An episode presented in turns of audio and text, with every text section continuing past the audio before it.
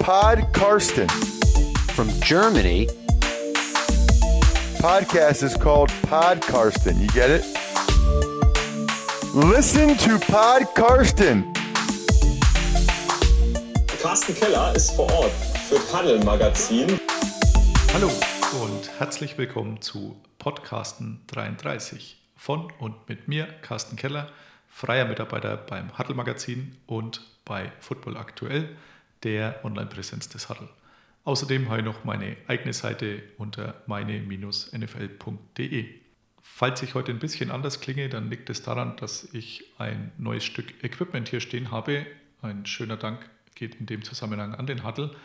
Ein Mixer namens Mackie Pro FX8. Sehr schönes Teil und nach nur zwei Monaten äh, habe ich es jetzt endlich geschafft, den so zum Laufen zu kriegen, wie ich mir das vorgestellt habe. Und das ist eine sehr schöne Geschichte. Ja, das letzte Wochenende war sehr ereignisreich. Es ging nämlich schon am Freitag los mit dem sogenannten Run Grillen in MUC, also Grillen in München vor den Playoffs. Gab es an gleicher Stelle vor zwei Jahren schon mal, war damals schon eine sehr schöne Veranstaltung und war es auch diesmal wieder. Es waren fast alle Experten versammelt, also Christoph Egedomisch war da, Volker Schenk, Björn Werner, Patrick Isume, Jan Stecker hat gewohnt souverän durch die Sendung in Anführungszeichen geführt, also den Stream, den offiziellen Teil. Roman Motzkus, Carsten Spengemann, dazu auch der Sportchef von RAN, Alexander Rösner. Und äh, gefehlt haben eigentlich nur Mathis Oberbach, der, glaube ich, erst einmal bei einer derartigen Veranstaltung war, wenn ich mich recht erinnern kann. Und äh, Uwe Morave, also Twitter für Uwe, der war vor zwei Jahren da. Das gab auch einen etwas, äh, ja, nicht direkt peinlichen Moment, aber ich saß äh, damals an der Bar, als Uwe Morave dann auch Richtung Bar kam. Hatte mir gerade ein Bier bestellt, also nicht, was ihr jetzt vielleicht denkt. Und ähm, dann hat er mich wohl erkannt, weil ich vorher eine Frage gestellt hatte. Also er hat gesehen, dass ich einer derer war, die eine Frage vorher gestellt hatten während des öffentlichen Teils. Dann habe ich gesagt, ja, ähm, als er meinte, für wen ich denn jetzt nochmal schreibe, habe ich gesagt, ja, ich habe so meine eigene Seite, meine NFL.de und er so. Also kurz gestutzt und dann meinte er, ja, habe ich auch schon gelesen. Habe ich schon gedacht, oh Mist.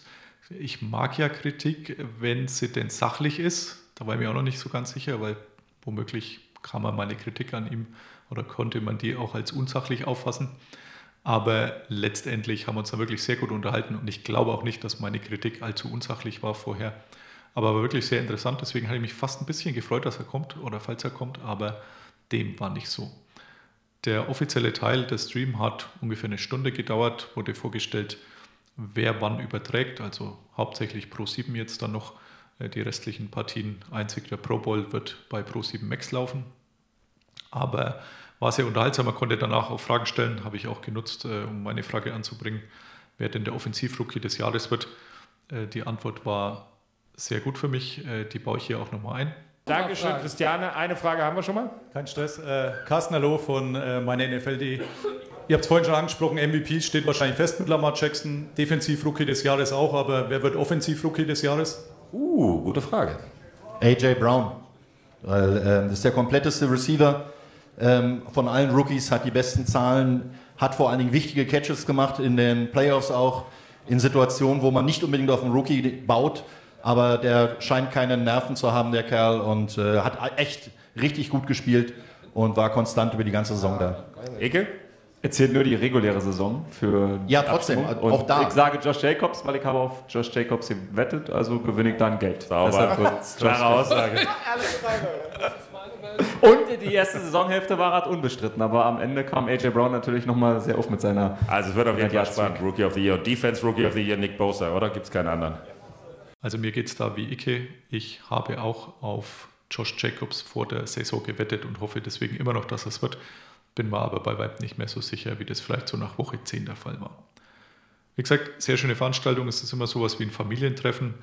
War auch wieder sehr viel mit den Teilen der Community, mit denen ich öfters austausche, zusammengehängt. Also Jolene, Elias, Flender und äh, seine Freundin Niki.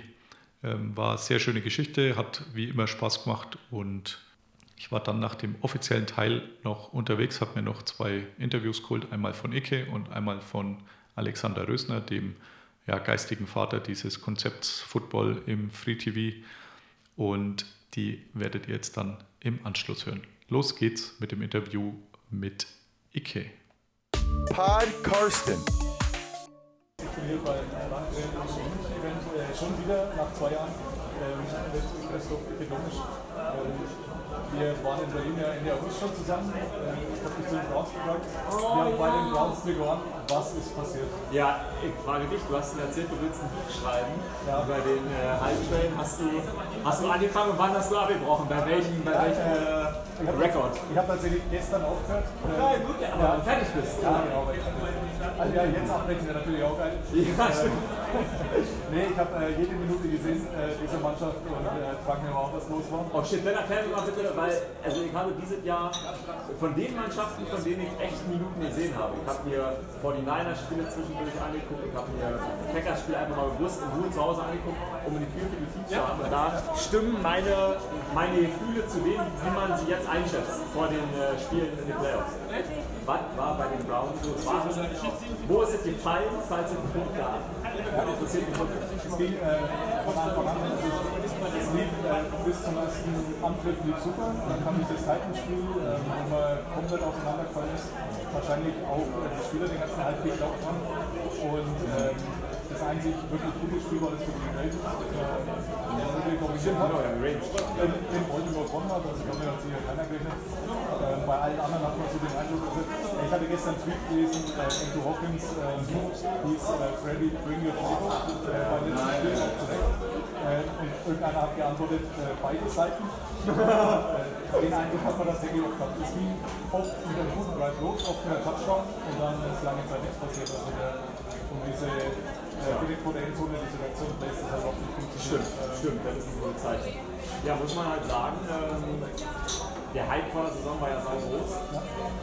Und wenn man ehrlich zu sich selber ist, ist ja alles, oder sagen wir mal so, wir sind nur mit einer Sache schlauer, nämlich das Einzige, was nicht im Hype umgegriffen war, war der Trainer. Und da haben alle auch nach dem Coaching-Staff gefeuert, mit Greg Williams und so, also ähm, Hugh Jackson sei dahingestellt, der war ewig da, also wirklich die längste, die längste Regentschaft. Ja, genau, ja. Kassim, ja, der kommt einfach um zu chillen. Ist vielleicht war das tatsächlich einfach die falsche Karte. Da auf, ähm, wie heißt der GM? Der John Dorsey. John Dorsey, genau, ja. Ähm, der, der voll auf ihn gesetzt hat. Ähm, vielleicht hat man dadurch nicht nur in der Saison verschenkt, weil glaube, was am schlimmsten ist tatsächlich für uns alle da draußen, ist die, äh, der, der Rückschritt von Baker Mayfield. Einfach deshalb, weil du hast darüber gesprochen, das Team hat vielleicht selber geglaubt. Und wenn jemand durch sein Grundauftreten dazu verpflichtet ist, das dann noch beizubehalten, dann war Baker Mayfield und der hat sich leider ein bisschen lächerlich gemacht. Das Bild, was er dann zu Recht durchgezogen hat, kein Vorwurf an ihm, weil man muss ja auch selber irgendwie zu sich selber finden und zu sich selber stehen können. Das hat ihn scheinbar das nur dieser Weg, dass er diese Linie durchgehalten hat in den Pressekonferenzen. Er hat, seinen Medical Staff unter den Bus geworfen, also tatsächlich Dinge, die echt schwierig waren. Und ähm, ich hoffe, dass die sich davon erholen können. Leider muss man jetzt ehrlich sagen, ich hätte ihn, auch wenn ich kein großer Fan bin von Mike McCarthy, hätte ich ihm einen erfahrenen Coach gewünscht, ähm, wie Mike McCarthy. Einfach um, um das größte Problem, Undiszipliniertheit und sich geil finden, vielleicht einfach in die Reihe zu bringen. Deshalb schade, dass wir den sie nicht erholt haben und ich hoffe, dass wir nicht äh, ein großes Talent, was Baker Mayfield auf jeden Fall ist, ähm, nicht vielleicht verloren haben. Hätte man wirklich gebrauchen können. Das Einzige, was ich mir bei ihm vorstellen kann, jetzt hat er wieder dieses Underdog-Image, weil das ja auch scheiße. Ähm, vielleicht ist das jetzt wieder die Rolle, die er braucht, weil diese Frontrunner-Rolle, braucht so. Es ist halt krass, wie viel Talent die haben. Also deshalb, ich bin gespannt. Auch natürlich aber wieder bezeichnend, dass sie jetzt äh, die Letzten sind, die noch keinen Coach haben. Und äh, bei der Senior Vice President dieser John Filippo, oder wie heißt der genau, der sich jetzt drum kümmert? Der Podesta, genau, ja. Der sich drum kümmert. Ähm, ist natürlich. Aber da kann man sich jetzt äh, auf einigen übrigens in den besten aufhängen. Also bei, äh, vor zwei Jahren bei äh, Ja, Holz, als ja. Josh McDaniel dann plötzlich keinen Bock mehr hatte. Das wollte ich mich jetzt fragen, ja. Da kam dann Frank Wright, den keiner auf dem Schirm hatte vorher, der letzte Interview hatte und dann gesagt hat, ey, Moment die Eagles sind im Finale, die spielen geil Offensivfußball, Ja. vielleicht können wir den auch noch brauchen. Ja, ja, Also stimmt. von dem her, aber ich fürchte auch, dass Josh Die McDaniel gucken nach diesen, die gucken nach diesen äh, Jim Schwartz, oder? Ja, der, der Defensive von Coordinator. Genau, ja, ja. Und der war ja schon mal Head Coach. Ähm, bei den Lions, ähm, das war auch eher suboptimal. war eher so Okay, das ist Also wieder, was die lernen. das ging gut los äh, damals, aber hat auch äh, ganz schnell wieder so ausgegangen. Tja, Ähm, dann hast du vorhin noch gesagt, äh, Josh Jacobs, äh, Offensivrookie des Jahres auf meine Frage. Fand ich sehr lustig, weil du gesagt hast, äh, ich habe darauf gewettet, das geht mir genauso. Vor der Saison, das ja, War, ja, ja. das war der einzige Grund, warum ich auch gefragt habe. Äh, mir geht es dann irgendwie, ich fürchte, er wird es jetzt nicht, äh, einfach weil ich auch gewettet habe. Ja, das ist. Also sind wir uns dann weder einig, dass es, dass es AJ Brown zu Recht wird? Ich bin mir nämlich nicht ganz sicher. Nee, ehrlich. ich glaube, das ist tatsächlich offen, weil äh, ich habe auch gedacht, wie gut AJ Brown war, weil er zum Schluss keine Catches hatte, gebe ich Roman recht. Aber wenn man seine Statistiken anschaut, dann hat er eine ganze Reihe Spiele, wo er 42 Yards, Absolut. 61, also Absolut. jetzt auch nicht wirklich äh, Räume ausgerissen hat. Ähm, beim Rookie jetzt nicht unbedingt ungewöhnlich. Er hat, glaube ich, jetzt die meisten gehabt von den Rookies überhaupt, Ja, ja, die meisten äh, Yards. Aber äh, ich will jetzt nicht sagen, dass das jetzt mal bewiesen ist, wie man hier äh, in Bayern sagt. Ja, ich hoffe auch nur auf Jacobs, aber der war die letzten verletzten Spiele, die, glaube ich, von ihm zu empfehlen. Was mich, äh, also da würde ich, würde ich nach seiner Meinung fragen, ähm, die Cardinals waren das ganze Jahr über so ein Internetphänomen. Alle, ich nenne mal sophisticated people im Internet, haben immer darüber gesprochen, krass, ähm, eine mega Offense, die haben ein mega Playbook, wenn die das ein Jahr, zwei Jahre installieren können, wird das gut. Dann hatten sie eine Phase, wo sie tatsächlich Spiele gewonnen haben. Ähm, und wir reden trotzdem nicht über Kyler Murray als Rookie of the Year, als Offensive Rookie of the Die Year. erste Hälfte, die erste Hälfte hat man drüber geredet. Also Ja. die erste Hälfte der Saison war es entweder Jacobs oder, vielleicht Murray, aber Murray hat auch nicht so viele Spiele gewonnen. Ja.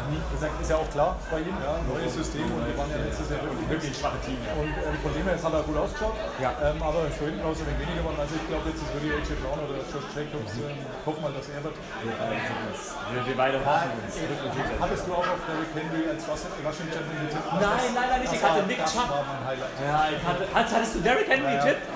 Alter, was ein Comeback. Was ein Comeback. 26er Quote. Ich habe ähm, Wow, sie haben ihn ja im vorletzten Spiel dann schont. Ja, ja, ja, ähm, richtig. Wo ich hätte kotzen können, ja, und gedacht habe, nein, bitte, ist dran, der macht das Ding. Und er habe auch die Hoffnung aufgegeben, aber als dann Chubb nur, ich glaube, 42 Yards hatte Ja. in dem frühen Spiel Ja. und das späte, äh, ich habe dann den Game Pass habe ich dann umgeschaltet auf nur noch dieses Spiel und, und für Die haben das mal als absurd abgeliefert. Genau, ja, die Texans hatten schon ein bisschen geschont. Ja. also er hätte noch sieben gebraucht beim entscheidenden Mike Trail. Da hat man jetzt den Unterschied sehen zum wirklichen Headcoach. Ja? Mhm. Äh, Freddy Kitchens hatte das entweder nicht am Schirm oder vergessen dann nach zwei Spielzügen, dass Ich er glaube, er er hat's vergessen. das wäre das einzige Highlight gewesen der Saison, ja. Wenigstens der, der den man lieber konnte, den, der hat wenigstens ja, obwohl man den auch das ganze Jahr falsch eingesetzt hat. Das ist richtig, ja.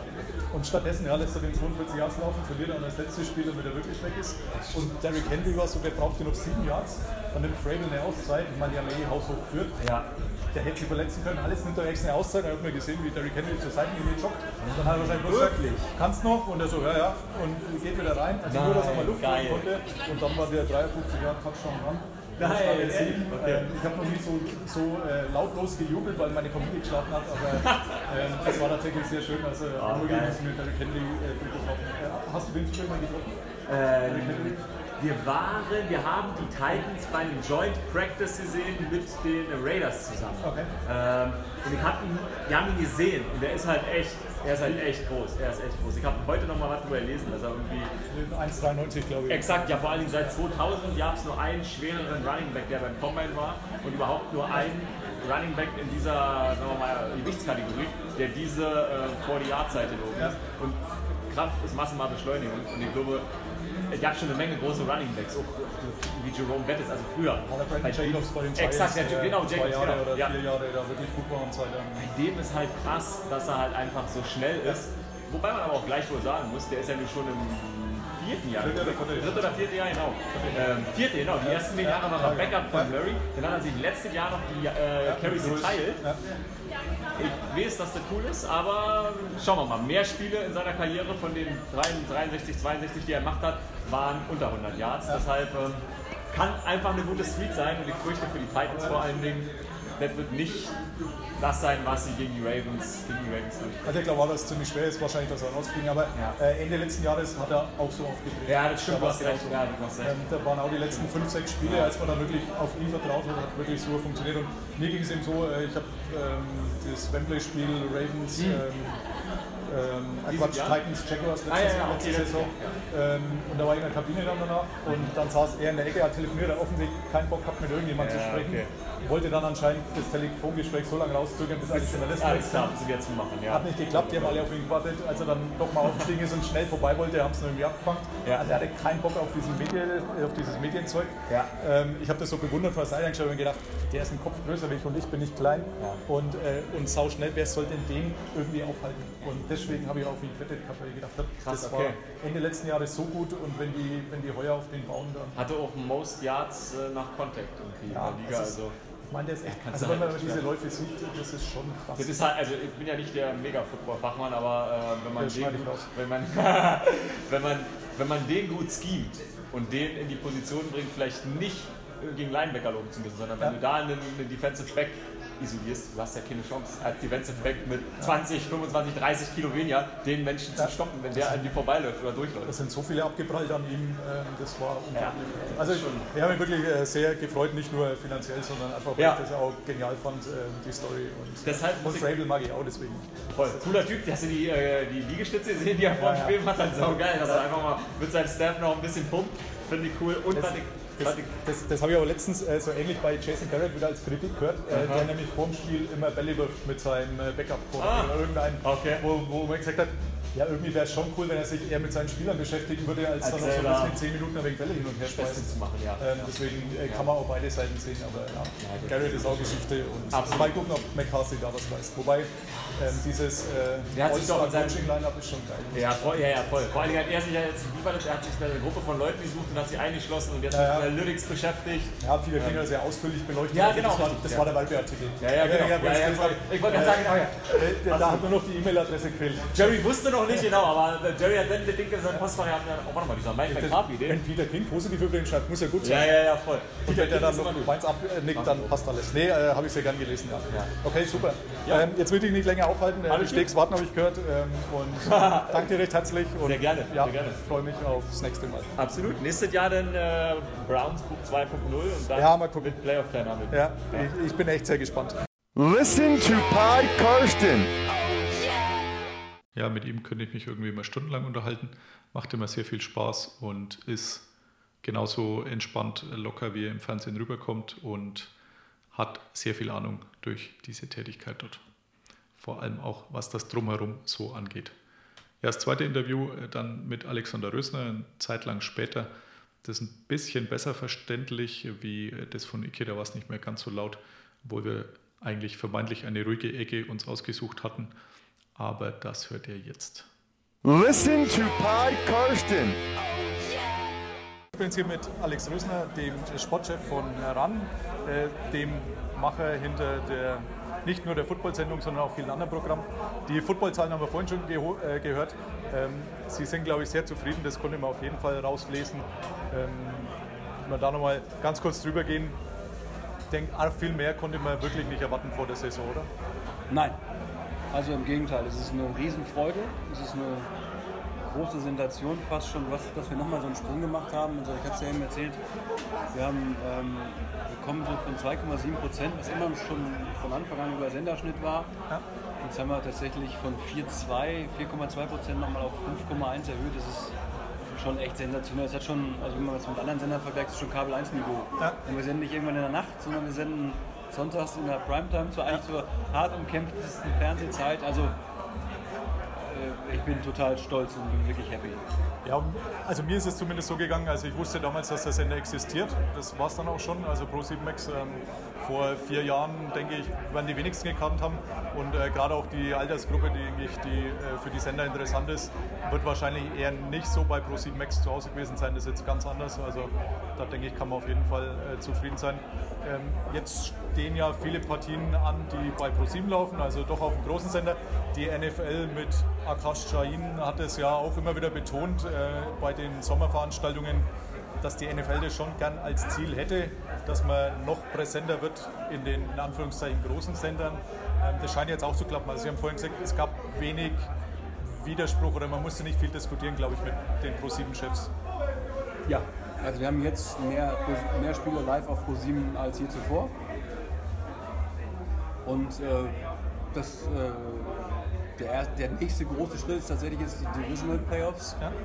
Am kommenden Sonntag, dass wir dann da um äh, 20.40 Uhr Oder 45, das kann man sich raussuchen, aber um 40 geht es tatsächlich los. Ich habe es gegen gecheckt. Jan Stecker hat recht. 2040. Der Jan Stecker hat mit der Sendezeit recht. Das, das ist auch richtig Ja. gut. Das ist auch ein Novum. Ja, na gut, Also, äh, das ist auch ein neuer Rekord. Novum und Novum.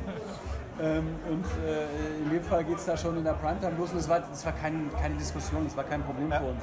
Wir mussten da nicht irgendwelche Leute überzeugen. Es war klar, Äh, das ist ein Thema, was durch die Decke geht mit der NFL. Jetzt haben wir die einmalige Chance, die ja nicht unsere ist, sondern die NFL hat das Spiel so angesetzt.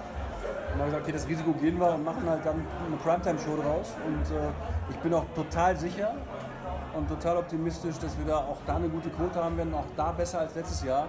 Also reden wir nicht nur über ein Risiko, das wir eingehen, sondern über eine Chance. Ja, also denke ich auch, dass es ähm, mit Sicherheit kein Fehlschlag wird. Kann ich mir beim besten Willen nicht vorstellen. Also ähm, da wird man auch Pro 7 den, den Sender finden, noch mehr wie Pro 7 Max. Also da sollte es keine Probleme geben. Äh, jetzt haben wir schon gehört, wer zum Super Bowl darf. Äh, ich habe jetzt gerade vorhin schon mit äh, Christoph Domisch gesprochen, wie es mit dem Draft ausschaut. Er hat gesagt, ja, vielleicht geht was vor Ort. Ähm, das ist aber, glaube ich, noch nicht entschieden, oder? Dass ähm, eine Übertragung, die letzten Jahre gab es ja schon immer aus dem Studio, aber ob man jemanden vor Ort schickt, ist, glaube ich, noch nicht ganz durch, oder? Wir werden definitiv wieder übertragen live aus der Nacht, aus dem Studio, das werden wir definitiv machen. Ähm, ob wir einen Reporter vor Ort schicken, äh, wir werden nicht von vor Ort produzieren, das Ja. macht keinen Sinn, das bringt auch keinen Ja. Vorteil. Ähm, und da müssen wir noch mal beachten, es ist halt Pro 7 Max, es ist mitten in der Nacht, das sind Ja. Vom Marktanteil ist das super, aber es sind halt die Hardcore-Fans. Das ist eine Ja. Show für die Hardcore-Fans. Ich bin total froh, dass auch da Pro 7 Max, das, da kann man einfach echt nur loben, dass die auch von Anfang an gesagt haben, das ist das Thema für unsere Community, für unsere Fans, für unsere Zuschauer. Deshalb übertrage ich das live in der Nacht. Und äh, das ist schon gut, dass wir es live machen. Und ob wir den Reporter hinschicken oder nicht, schauen wir mal. Ne? Ja. Also das müssen wir mal spontan entscheiden. Ja, also ich werde es mir anschauen, ich freue mich jetzt schon und äh, Je nachdem, welchen- schon die Tage. Welchen Zugang wir haben da, Ja. was wir da machen können und welchen Mehrwert es bringt für Ja. in der Nacht. Ne? Ja. Wir sind ja jetzt, äh, was auch ganz schön ist, wir, wir, wir brechen das immer weiter auf. Wir haben ja immer unsere USA-Reise vor Saisonbeginn. Äh, Das machen wir auch dieses Jahr, äh, machen wir auch nächstes Jahr wieder. Ja. Und ähm, äh, jetzt fahren wir zum Beispiel über eine andere Kooperation. Fahren wir jetzt ähm, auch nach Baltimore und wenn die, wenn, die, wenn die Ravens gewinnen am Wochenende, haben wir Ja. auch da nochmal eine Chance, da mit denen zu drehen nächsten Donnerstag. Also äh, wenn es irgendwo eine Chance gibt und wir einen Zugang bekommen, Ja. als kleiner ausländischer Sender, äh, dann versuchen wir es auch zu nutzen. Mich als äh, Patriots-Fan hat es jetzt natürlich nicht gestört, dass bei den Patriots war. Äh, der ein oder andere natürlich äh, Patriots äh, nicht so Liebhaber, hat er natürlich gestöhnt, ja, immer bei den Patriots, aber den Zugang kriegt man halt auch nicht überall. Aber wenn man dann auch anderswo einen Kanal kriegt, glaube ich, dann ist das sicherlich kein Schaden. Ja, das, das muss man auch erklären. Ne? Das ist ja nicht so, also ne, muss, das ist ja eine riesige Chance, die wir da haben. Und man darf ja nicht vergessen, wir sind einer von vielen ausländischen Märkten und äh, wenn man ungefähr sich ein bisschen auskennt, du wirst es auch wissen, Nicht der größte. ne, äh, wenn man, welche Beschränkungen man da hat von vor Ort, selbst als amerikanischer Journalist, der Hausreporter ist, wie streng da die, die Mediaregeln sind, ist es für uns natürlich eine Riesenchance, dass wir überhaupt die Gelegenheit bekommen, dort zu Gast zu sein. Und das muss man tatsächlich auch nochmal sagen, ist ähm, dann ein, ein Angebot der Patriots, die den deutschen Markt erkannt haben. Die wissen, dass die Patriots hier in Deutschland sehr, sehr viele Fans haben. Und die geben uns dann halt die Möglichkeit, dann da vor Ort zu sein und geben uns auch Möglichkeiten, Pressekonferenzen zu besuchen, zu drehen, uns umzuschauen im Stadion. Und die helfen uns da wirklich. Und äh, das nehmen wir gerne an. Logisch war super Blick hinter die Kulissen, muss man echt sagen. Also, Und, und das, geht, ja- es gibt, geht ja nicht darum, dass wir jetzt unbedingt nur zu den Patriots wollen, sondern äh, wenn ein anderer Verein, und diese, wir sprechen ja regelmäßig mit der NFL, und wenn andere Vereine äh, das auch erkennen, das Potenzial in Deutschland und sagen, pass mal auf, ihr Deutschen, ihr seid äh, als Fernsehpartner mit eurer Erfolgsgeschichte in Deutschland für uns wichtig als ausländischer Markt, dann äh, gehen wir auch gerne zu anderen Vereinen. Ne? Also wir wollen auch nicht immer nur zu den Patriots gehen, aber das ist, ein, glaube ich, ein, eine Spielwiese, die man ausbauen kann. Auf jeden Fall. Ähm, jetzt gab es ja nicht nur äh, RAN NFL bzw. die NFL ähm, bei Pro7 Max, Pro7 zu sehen, sondern auch das ein oder andere Format. Ähm, wie zufrieden ist man nach dem ersten Jahr College? Ist ja noch nicht ganz rum, nachdem das Finale jetzt noch ansteht. Aber ich denke, am Samstagabend, der Programmplatz ist wahrscheinlich schwieriger, würde ich jetzt halt schätzen. Ähm, wie wie sieht es da aus? Wird es nächste Saison so fortgeführt? Gibt es da schon Entscheidungen oder ist das eher auf länger angelegt? Nee, das ist entschieden. Also wir werden nächstes Jahr wieder College machen. Okay, gut. College ist aus unserer Sicht ein voller Erfolg geworden. Und äh, Sie haben völlig recht. Das ist, äh, Seit Samstagabend, das ist halt echt tough. Und ich habe ehrlich gesagt großen Respekt gehabt Ja. davor. Und auch da muss ich sagen, ey, danke Community, danke Hashtag ran NFL-Fans, danke Hashtag ran NFL-Süchtigen, äh, die jetzt auch zu ran College-Süchtigen wurden. Ähm, äh, das heißt, das Thema Football ist in Deutschland eins, die Community will mehr. Und äh, wir haben da im Schnitt 2% gehabt. Ja. Das ist über Senderschnitt zu der heiß umkämpften Am Zeit. Samstagabend, ja. Am Samstagabend gegen die Sportschau Ja. und gegen, gegen die Samstags Primetime. Ich bin total happy damit. Und die Jungs haben einen guten Job gemacht. Und das ist wieder eine Liga, wo man wieder die Leute nicht kennt, wo man die Spieler nicht kennt, wo man das System auch schwerer versteht, weil es auch Ja, und wo auch oft die, die allerhochklassigsten Matches nicht um die Zeit stattfinden, das muss man auch sagen. Ja, also das waren sicher ein paar gute dabei, aber es waren auch ein paar dabei, wo vorher eigentlich schon klar war, wer das Spiel wohl gewinnen wird. Aber nichtsdestotrotz, wenn es dem Zuspruch keinen Abbruch tut, dann ist das ja immer frei. Für uns war es ein totales Abenteuer. Und wir haben da einen Deal mit, ES mit ESPN gemacht. Und die sind auch happy und froh darüber, dass das ähm, für uns erfolgreich war. Und kann ich nur sagen, Ast rein, ein guter Move, 2%, wir machen weiter. Ja, sehr schön. Freut mich zu hören. Ähm, da wurde das Konzept, glaube ich, dann auch ein wenig angepasst unter der Saison. Also am Anfang gab es ja dann noch äh, die zwei Netmen oder wie auch immer Experten äh, an der Seite. Dann Max Zielke dann alleine irgendwann, glaube ich, im, im November. Ähm, ich denke, da passt man wahrscheinlich jede Woche an, oder? Oder wird, wird sich die Woche darüber unterhalten, ähm, ob man was ändert oder wie, wie lange äh, braucht man für solche Änderungen oder wie, wie lange braucht man für so eine Evaluation? Also mal einen Fan Das ist ein Prozess. anbringen. Das ist ein Prozess tatsächlich. Also das ist so, also äh, durch, durch Icke, durch Icke in seiner Rolle und durch Icke in Person haben wir sozusagen das Netman, wenn man so will, erfunden. Und äh, Icke macht das großartig und äh, äh, führt das voll und ganz aus und hat es eigentlich mit seiner Art mit kreiert. Und wir haben natürlich auch überlegt, was machen wir mit Icke? Ähm, der sitzt da halt sonntags da, äh, sieben Stunden live im Fernsehen mit Probe, ist da einfach mal zehn Stunden am Start da, der Junge, ne? Arbeitsrechtlich äh, durchaus interessant Darf wahrscheinlich. man dann noch, Und, aber damit- äh, da kommt's ja, an die dann wird Grenze. schon eng. Ja. Ähm, insofern äh, wollten wir ihm nicht zumuten, was natürlich der, die logischste Konsequenz gewesen wäre, ihn dann noch am Samstag auch noch hinzusetzen. Ja. Obwohl er es übrigens gerne gemacht hätte. Ne? ja, aber Ne? Und Irgendwann haben, zu wir, viel jetzt haben wir geguckt, ja. wer, wer, wen können wir da noch nutzen und wir haben ja so ein paar, wir haben den, den Tobi Hock, der für Icke mal einspringt, weil er sozusagen auch sein Mann im Ohr ist, der aber eigentlich einen anderen Beruf hat, der eigentlich ein CVD von Randy ist und eigentlich Seiten baut und Artikel schreibt und, und Themen bestimmt. Und äh, mit Max Zielke, der jetzt auch schon eigentlich von Beginn an dabei ist, ist nicht so ein NFL-Nerd wie Icke zum Beispiel, aber ist inzwischen echt schon ganz gut im Thema, muss man sagen. Ist ein mega Moderationstalent und den haben wir uns auch fest an uns gebunden, macht aber auch andere Sachen. Und den haben wir da ausprobiert. Dann haben wir Dennis Müller ausprobiert, der ein total guter Junge ist. Sympathischer Kerl aus dem Ruhrgebiet, kennt sich super aus. Wir, wir muten den Leuten auch viel zu. Und das ist auch gar nicht so. viel Learning by doing. Das, Ja, wir äh, probieren das, das einfach aus. auch Ne? der, der, Dennis, und auch, der, und auch der, der, der Nils Müller hat das irgendwie in Teilen sehr, sehr gut gemacht, gute Ahnung gehabt. Der muss aber auch erstmal da reinkommen. Wir haben teilweise auch, ich mache manchmal selber Vorwürfe, dass ich denke, okay, schmeißen wir die Jungs zu früh rein, wir arbeiten mit denen live und on, und, und on air. Insofern haben wir da ein bisschen was ausprobiert und ähm, haben die Rollen auch gesteigert. Wir haben den Mike Stiefelhagen noch, der auch dort sitzt und äh, auch, eigentlich auch Online-Redakteur von ran.de.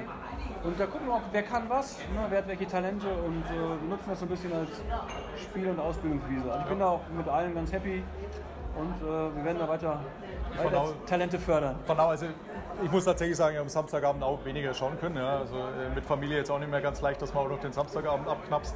Ähm, aber soweit es möglich war. Ja, das war auch meine Angst tatsächlich, ne? Genau, genau. Ja, also me- meine Angst war eigentlich, also ich war sehr skeptisch, muss ich tatsächlich sagen.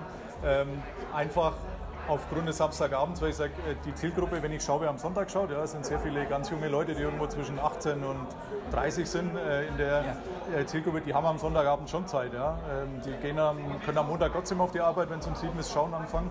Ähm, aber die gehen halt vielleicht an einem Samstagabend auch noch weg. Und da hatte ich schon ähm, die Befürchtung, dass der ein oder andere dann da einfach nicht dabei ist und äh, das dann nicht so durch die Decke geht, wie es dann einfach am Sonntagabend war. Unabhängig jetzt von dem Produkt College. Ja, zumal wir auch äh, gar nicht wussten, wie ist das sportlich. Und wir hatten ja auch Ja. teilweise mega spannende Spiele, also mehr als ich äh, befürchtet hatte. Weil wir hatten echt viele gute, spannende, tolle Spiele.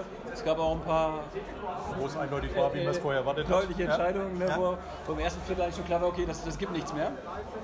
Äh, und insofern bin ich, wie gesagt, also sehr, sehr happy. Und es war ein, echter, echt mutiger Test, der funktioniert hat. Ja.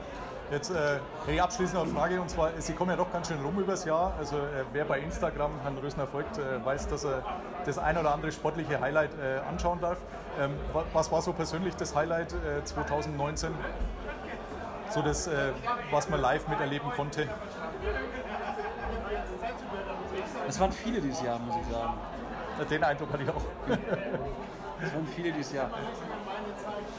Ich sehe es ja immer aus zwei Aspekten. ne? Auf der einen Seite, äh, was ist sozusagen in der Konstellation, man liebt Sport und ist vor Ort und darf es miterleben, äh, äh, äh, sozusagen das Highlight. Aber ich bin ja immer beruflich unterwegs. Und insofern gibt es natürlich auch, auch Highlights, wo man sich als, ähm, als, äh, ja, als Redaktionsverantwortlicher freut, dass man dabei ist. und das ja. eher so aus so einem beruflichen Aspekt Ja. ist. Also ich kann ja gar nicht kann ja gar nicht ein einzelnes herausheben. Also der Super Bowl ist immer noch nach all den Jahren. Und mein erster war tatsächlich 1999 in Miami. Okay. Ja. Äh, äh, jetzt ist wieder Miami. Der, ist, der Super Bowl ist jedes Jahr ein Highlight. Und da möchte ich auch mal ein totales Kompliment machen an meine Truppe da. Das ist ja, ne, wir kennen halt die On-Air-Faces, die lustig sind und die heute Abend wieder im Laden rocken. Aber wenn ich mir so einen Super Bowl angucke, und das muss ich schon so sagen, wenn ich jetzt den letzten Super Bowl sehe, das war definitiv ein Highlight für mich, dass wir es schaffen. Ich glaube, wir sind auch um Viertel vor elf auf Sendung gegangen. Und dann haben wir, und das, das, das geht ja immer so ein bisschen unter, und das Spiel und, und wir schaffen es, obwohl wir schon drei Stunden live gesendet haben aus München, äh, äh, eine Show zu machen. Nichts zu von wiederholen, ja. Viertel Ja. vor elf bis, so, bis dann um 1 Uhr oder um 0.30 Uhr 0.30 ja. das losgeht. Gucken 20 Prozent, 20 Prozent in einem großen Sender, bevor das erste Ei fliegt, eine Football-Vorberichterstattung. Und da möchte ich ein großes Kompliment meinen Jungs machen. Das ist Robert Zalkowski. Das ist der CVD, der Leiter der Sendung. Der, der plant die ganze, Zeit, die ganze Woche und plant diese Sendung und fährt sie dann auch. Und mit Tim Neuss, der in dem Fall auch Ablaufredakteur ist. Äh, und die beiden machen das zusammen. Und das ist einfach, äh, da denke ich, Mann, wenn ich das Ding dann sehe und ich bin ja da oben in der Booth und ähm, und das nennt sich dann Supervisor.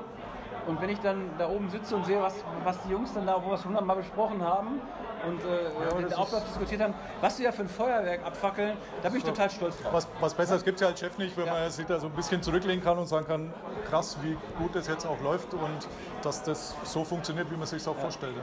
Und das war wirklich super. Das war, das war, das war, das war, das entwickeln wir seit Jahren vor. Das war eine richtig, ein richtig toller, eine richtig tolle Pre-Game-Show. Und da habe ich auch zu Salkowski und so Neues nachher runtergegangen und gesagt, wow Jungs, super, Hut ab, alles stark. Das war, ist immer ein Highlight.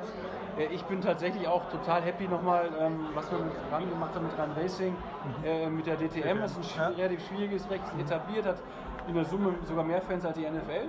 Viele Leute gucken das. Ne? Ja. Also wir haben ja immer 650 bis 700.000 Fans, die jede Woche gucken.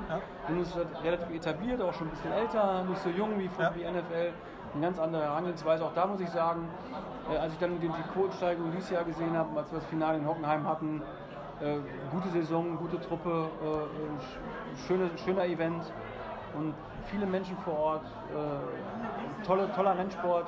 Muss man sagen, auch das, was wir da in den zwei Jahren gemacht haben, war auch ein, auch, auch ein Highlight für mich. Kleines. Ja, und dann jedes Mal freue ich mich, und das vielleicht als drittes Highlight nochmal, äh, auch wenn ich jetzt schon viele ähm, NFL London Games hatte, wenn ich da hinkomme und äh, ich, ich hatte eine ganz lustige Situation als Anekdote. Ich kam dahin und habe einen, einen Bekannten mitge, mitgenommen, äh, äh, der jetzt schon seit 20 Jahren, der ist in London als äh, TV- und Rechtemanager tätig. War früher ähm, äh, CEO von einer großen Sportrechtefirma.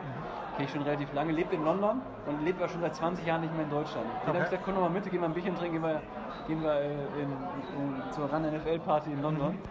Und äh, auch da, wenn man so externe Reaktionen noch mal sieht, und mich freut es jedes Jahr, dass wir es schaffen, als Deutsche, ohne jetzt irgendwie groß, groß Werbung zu machen, nur in unseren Sendungen, da irgendwie tausend Leute in, diesen, in diesen Pub zu kriegen, die alle super drauf sind, alle friedfertig, alle freuen sich da zu sein und die einfach für sich eine Party machen, freuen, dass, dass unsere Jungs da sind. Und das hat er nicht kapiert. Dieser, der Freund von mir, der da war, dachte, ja, sind das jetzt Spieler? Warum jubeln die, wenn die jetzt reinkommen? Was passiert hier? Nee, das sind eure Enker, das sind eure Experten. Und so, und, da, und die hier sind alles keine, das sind alles keine Engländer, das sind Deutsche, der hat die Welt nicht mehr verstanden. Und da wurde mir nochmal klar, irgendwie, und, äh, was, was, was, was das Besondere ist, was wir mit unserer Community und eigentlich durch euch, durch die Community erreichen können. Und äh, ja, das, das, das ist immer ein Highlight. Man merkt es, ich war, auch, ich war bei dem ersten Spiel in Tottenham, ähm, bei dem Raiders-Bears-Spiel. Ähm, man hört sehr, sehr viel Deutsche. Und auch der Flieger, ich bin am äh, Freitag früh geflogen. Ähm, 95 Prozent waren NFL-Fans. Also ich, ich war jetzt, weiß ich nicht, das zwölfte Jahr hintereinander dort. Ähm, es waren immer viele NFL-Fans, aber man merkt schon, dass die letzten Jahre schon nochmal ein deutlicher Sprung da war, äh, auch was die London-Spiele angeht. Also deswegen, man, die Frage kann man schon mal stellen, ob es ob es denn nicht jetzt endlich mal das Spiel in Deutschland gibt. Ich persönlich glaube momentan einfach nicht dran, weil es halt in, in London so gut funktioniert, ähm, weil man da auch Möglichkeiten hat, jetzt einfach mehr Spiele auszutragen noch, weil die Logistik einfach viel leichter ist für die NFL, ähm, was diese ganze Ausrichtung angeht. Deswegen glaube ich, dass die nächsten Jahre sicherlich äh, nichts in Deutschland gibt. Macht aber nichts, weil London ist um die Ecke, deswegen kann man das schon mitnehmen. Ja, es ist tatsächlich, glaube ich, sehr, sehr schwierig und äh, da hängen viele Sachen dran. Ich habe die Hoffnung nicht aufgegeben. Ich glaube schon, dass man irgendwann in absehbarer Zeit ein Spiel Ja. in Deutschland haben wird, aber äh, ich stimme da Ihrer Einschätzung erstmal zu. Das ist, da hängt so viel dran in London und gerade jetzt mit dem neuen äh, Stadion in Tottenham, das ist schon. Ja, auch, auch schon, dass die Spieler sagen, äh, ja, da können wir halt Englisch reden, ja. Also das können sie in Deutschland wahrscheinlich auch, aber ähm, schon diese Sicherheit, dass man mich da halt überall versteht. Also selbst das führen die Vereine an und sagen, ja, da tun wir uns in London leichter und von New York nach London zu fliegen ist halt dann einfach nur ein Katzensprung und da ist das alles sehr viel leichter und das nach Frankfurt ist übrigens genau. wird es auch gehen, ja. Aber ich, ich glaube wirklich, also dieses Tottenham-Stadion, da hat man jetzt so viel Geld noch mit reingesteckt mit NFL-Locker-Room und eigenes Spielfeld. Also eher glaube ich fast, dass eine, eine Franchise wirklich mal irgendwann rüberkommt und sagt, wir tragen die Hälfte unserer Heimspiele aus äh, in London, als, als dass wir ein Spiel sehen. Aber das stört mich jetzt mittlerweile auch nicht mehr weiter. Also es, es funktioniert, es ist um die Ecke, kann man sich auch gerne da anschauen. Ja, und das- Stadion ist ja wirklich super. Ja, das ist toll geworden, finde Ja. ich auch. Das ist sehr beeindruckend. Ja. Aber lasst uns positiv sehen. Ich meine, wir sind jetzt irgendwie, äh, wir waren eine Nation unter vielen. Jetzt haben wir es geschafft, in den letzten fünf Jahren definitiv die Nummer zwei in Europa hinter England zu sein. In manchen Bereichen, also die NFL, ja. ne, die NFL haut da jetzt auch nicht alle Zahlen raus, aber in manchen Bereichen weiß ich jetzt schon, dass wir erfolgreicher sind als Ja. der englische Markt in Deutschland. Ja. So, da haben wir England, Deutschland und Mexiko. Und insofern äh, Also spielen wir wenn- da schon ganz gut mit den Großen mit. Ne? Wenn, wenn China doch noch vorher kommt, dann glaube ich, gebe ich jeglichen Glauben auf, aber alles andere, glaube ich, können wir ganz gut verkraften momentan. Ja. Nee, passt. Hervorragend, dann sage ich herzlichen Dank. Äh, Ja, wünsche auch Dank. weiterhin alles Gute. Dankeschön. Und äh, ja, Dann wünschen wir uns schöne Playoffs. Ne? auf jeden Fall. Listen to Pod Karsten. Ja, damit auch nochmal von hier herzlichen Dank an meine beiden Interviewpartner Ike und Alexander Rösner. Pod Karsten. Ja, und dann noch ging es natürlich weiter an diesem Wochenende, war ja nicht nur diese Veranstaltung, sondern ganz wichtig die sogenannten Divisionals. Also ein bescheuerterer Name ist der NFL leider nicht eingefallen die letzten Jahre. Für diese Runde der letzten acht Mannschaften in den Playoffs. Von vielen Experten wird es immer als das beste Wochenende im Football betitelt. Äh, Dem kann ich auch nur zustimmen. Es sind halt die vier an Nummer 1, 2 der jeweiligen Conference gesetzten Mannschaften dabei, plus die vier Sieger aus der Wildcard-Runde. Mehr oder weniger die besten acht Teams, vielleicht nicht über das ganze Jahr gesehen, aber die aktuell acht Top-Teams. Und das Wochenende hat auch wirklich nicht enttäuscht. Ähm, Ich werde jetzt nicht jedes einzelne Spiel lang durchkauen, zwei Gedanken zu jedem Spiel. Äh, Los ging es mit 49ers gegen Vikings. 49ers sehr souverän, super Defense gespielt. Äh, Die ganzen First-Round-Picks, die man die letzten Jahre in die Defense gesteckt hat, so ein bisschen konträr zu dem, was die anderen Teams gemacht haben, haben sie wirklich ausgezahlt, was man in der Partie sehr schön gesehen hat. Also ob das der Forrest Buckner war, ob es ein Nick Bosa war, der ein überragendes Spiel hatte. Die Vikings sind nie dazu gekommen, Delvin Cook irgendwie ins Laufen zu bringen und hatten mehr oder weniger keine Chance. Also war ein sehr souveräner Sieg, äh, souveräner Favoritensieg. Man ist vor der Runde immer so ein bisschen geneigt, äh, diese sogenannte Recency Bias, wie das beim Wetten heißt, also dieses Phänomen, dass das, was man zuletzt gesehen hat, halt auch noch am besten im Gehirn ist, etwas zu überschätzen. Also sprich, die Mannschaften, die man das Wochenende vorher siegen hat sehen, vielleicht sogar überzeugend siegen hat sehen, dass man die ein bisschen überschätzt. Einfach, weil es halt noch nicht so lange her ist.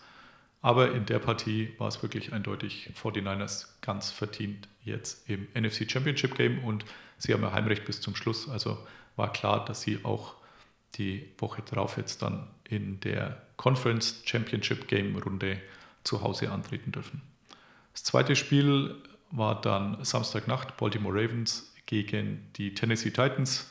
Die Titans hatten ja sensationell die Patriots aus dem Rennen geworfen, waren da bei den Buchmachern, glaube ich, mit fünf Punkten Außenseiter, fünf Punkte Vorsprung, äh, die sie bekommen haben äh, in der Partie gegen die Ravens, die ja mindestens in der AFC das beste Team des Jahres waren, wenn nicht sogar diskutablerweise in der ganzen Liga, äh, waren sie mit zehn Punkten Außenseiter, also nochmal deutlich mehr.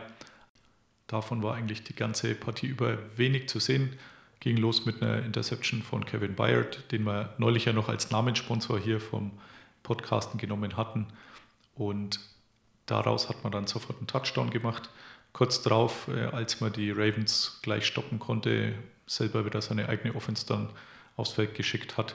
Gleich im ersten Versuch Ryan Tannehill mit einem weiten Pass. Der zweite Touchdown stand 14-0, sensationell. Und man hat es, diesen Vorsprung eigentlich nie mehr so richtig aus der Hand gegeben, auch weil Derrick Henry, der Top Running Back der Liga, wieder gelaufen ist ohne Ende.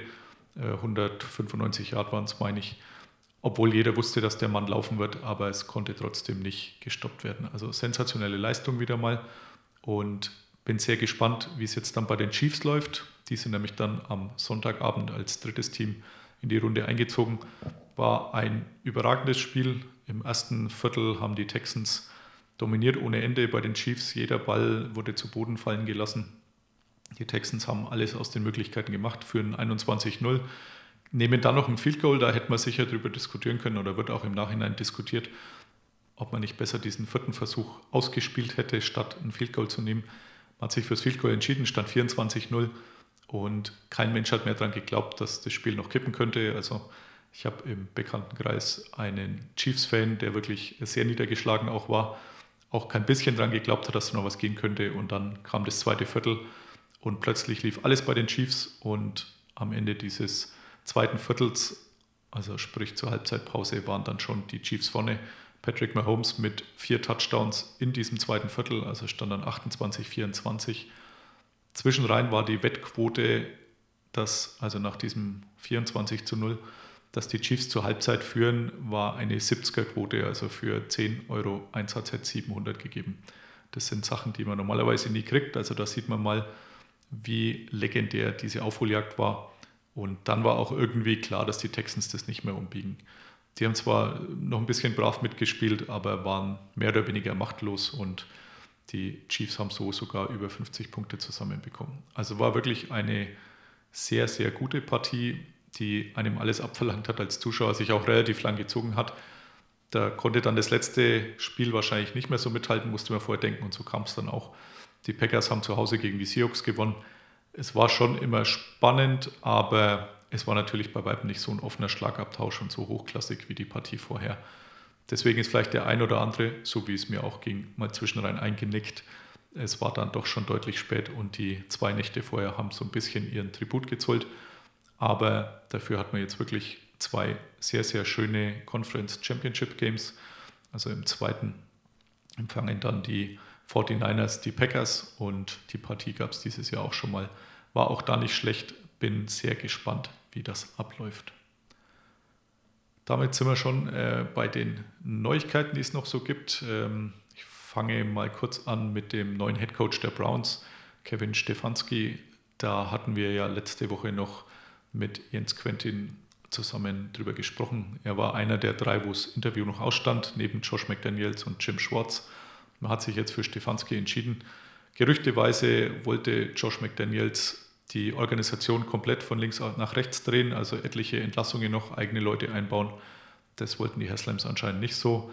Äh, Jim Schwartz äh, wurde es auch nicht. Ähm, hätte ich jetzt auch besser gefunden als äh, Stefanski, aber jetzt hat man dann doch wieder jemand, der eben noch keine Head-Coaching-Erfahrung hat. Aber mal gucken, wie das bei den Browns weitergeht. Ich werde es auch weiterhin beobachten, auch wenn mein Buch jetzt soweit fertig ist. Also mein Hype Train Buch, äh, das zum 1. April erscheinen soll, ist äh, das Rohdokument ist weggeschickt. Jetzt folgt noch Lektorat und einiges mehr. Und dann hoffe ich, dass das am 1. April soweit veröffentlicht wird. Und ja, ich werde mir sicher noch mit ein bisschen mehr mit dem Herzen dabei sein bei den Browns wie bei fast allen anderen Franchises. Ganz logisch, wenn man jede Spielminute gesehen hat und damit fiebert, dass das doch was anderes ist. Dann wird man relativ zeitnah Jim Schwartz doch mal, noch mal sehen können. Allerdings nicht live, sondern als Teil der Philadelphia Eagles Staffel All or Nothing. Da ist mittlerweile die, hm, müsste jetzt nachschlagen, fünfte Staffel, glaube ich. Also gab am Anfang die Cardinals, Arizona Cardinals mal zu sehen. Es gab schon die Cowboys, die Rams, die Panthers zuletzt und jetzt hat man anscheinend die Philadelphia Eagles begleitet. Und was mich etwas verwundert hat, dass man es jetzt schon bekannt macht und was mich noch mehr verwundert, ist, dass die erste Folge schon am Freitag, den 7. Februar, ausgestrahlt wird. Denn letztes Jahr war es zum Beispiel so, dass man Anfang Mai noch nicht wusste, wer denn das Team ist, das begleitet worden war. Das wurde dann erst so Ende Mai bekannt gegeben. Und dann hat es auch noch mal ein paar Wochen gedauert, bis die Staffel zu sehen war bei Amazon Prime. Ist diesmal anders, also geht, wie gesagt, am 7. Februar bereits los. Ich habe so den leisen Verdacht, woran es liegen könnte. Und zwar am Wochenende nach dem Super Bowl startet auch die XFL, also die XFL, wie auch immer man sie aussprechen will, bei der Oliver Luck der Commissioner ist, den ich letztes Jahr interviewen durfte. Und der, beziehungsweise vorletztes Jahr war sogar jetzt schon. Und die Liga, die mit dem Geld von Vince McMahon, dem Wrestling, ja, Mogul, wie auch immer man ihn bezeichnen will, gesponsert ist. Und das, glaube ich, ist mal kein Zufall, dass man jetzt dieses Wochenende nimmt, wo die XFL anfängt, dass man da vielleicht doch die ein oder andere Schlagzeile wieder abgräbt. Denn man will sicherlich nicht, dass diese Liga zu erfolgreich wird. Mal gucken, wie das funktioniert. Bin auch gespannt, wie die XFL, wie sich das so anlässt. Ich denke, dass sie ein bisschen länger bestehen wird wie diese AAF, die letztes Jahr nach ein paar Wochen wieder zu Grabe getragen wurde. Dazu ist einfach zu viel Geld dahinter und Vince McMahon ist einfach Vollprofi, was Medien und sowas angeht. Aber ob sich dauerhaft etablieren wird, kann nur die Zeit zeigen. Damit sind wir jetzt dann auch schon beim Namenssponsor und da muss ich erstmal etwas zurückgreifen. Und zwar ist mir letzte Woche ein kleiner Fauxpas passiert. Folge 32, wer das Beitragsbild gesehen hat, äh, da sieht man Jim Brown drauf. Auf den hatten sich Jens Quentin und ich im Vorfeld festgelegt, weil es natürlich sehr gut zu den Browns gepasst hat. Blöderweise habe ich es dann halt in der Folge überhaupt nicht erwähnt. Ist mir erst irgendwann später aufgefallen. Nicht so tragisch, äh, dann jetzt quasi posthum, obwohl der Mann noch lebt. Er hat 57 bis 65 bei den Browns gespielt, war seine einzige NFL-Station, war da überragend. Also einmal den Titel geholt, 64, noch bevor das ganze Super Bowl hieß. Neunmal Pro Bowl, achtmal First Team All-Pro und unbestritten einer der besten Spieler, die es so gibt. Er war sowohl der NFL zum 75. Geburtstag im All-Time-Team, auch äh, bei der Mannschaft zum 100.